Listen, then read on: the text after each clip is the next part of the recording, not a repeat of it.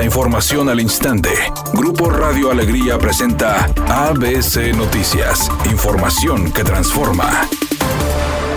El director de agua y drenaje de Monterrey, Juan Ignacio Barragán, informó que los pozos de la macroplaza, iniciados por la pasada administración estatal, han sido una fuerte decepción, al no estar bien construidos, además de agotarse rápidamente, mencionando que los pozos deberían aportar 750 litros por segundo. Sin embargo, y pese a que ya están terminados al 100%, solo entregan una quinta parte de lo que se requiere. El funcionario estatal dijo que el acuífero de la macroplaza se ha batido de manera muy importante, indicando que fueron iniciados por la administración pasada y que iban a dar 750 litros por segundo, pero dieron cerca de 300 litros y actualmente 138 litros. Por otra parte, señaló que el actual gobierno solo terminó los pozos que ya estaban perforados y su construcción no ha favorecido al actual problema que vive el Estado.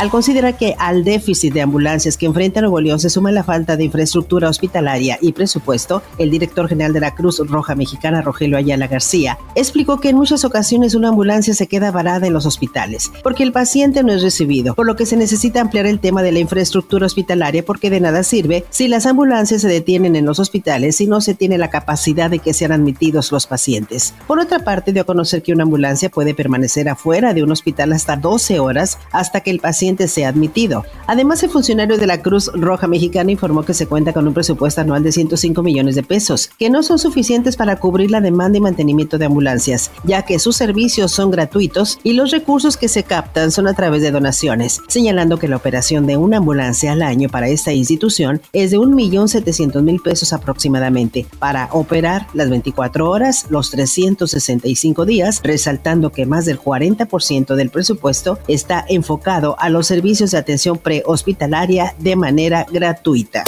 Editorial ABC con Eduardo Garza. En el área metropolitana de Monterrey hay pocas ambulancias públicas para auxilio. La Cruz Roja tiene 40 para todo el estado. Monterrey tiene 5, Guadalupe y San Nicolás 4 y de ahí para abajo. Mientras tanto, la Secretaría de Salud en el estado no sabe ni lleva el control de las ambulancias privadas. Cuídese de los accidentes porque tardan hasta dos o tres horas en acudir a su auxilio por falta de unidades de emergencia.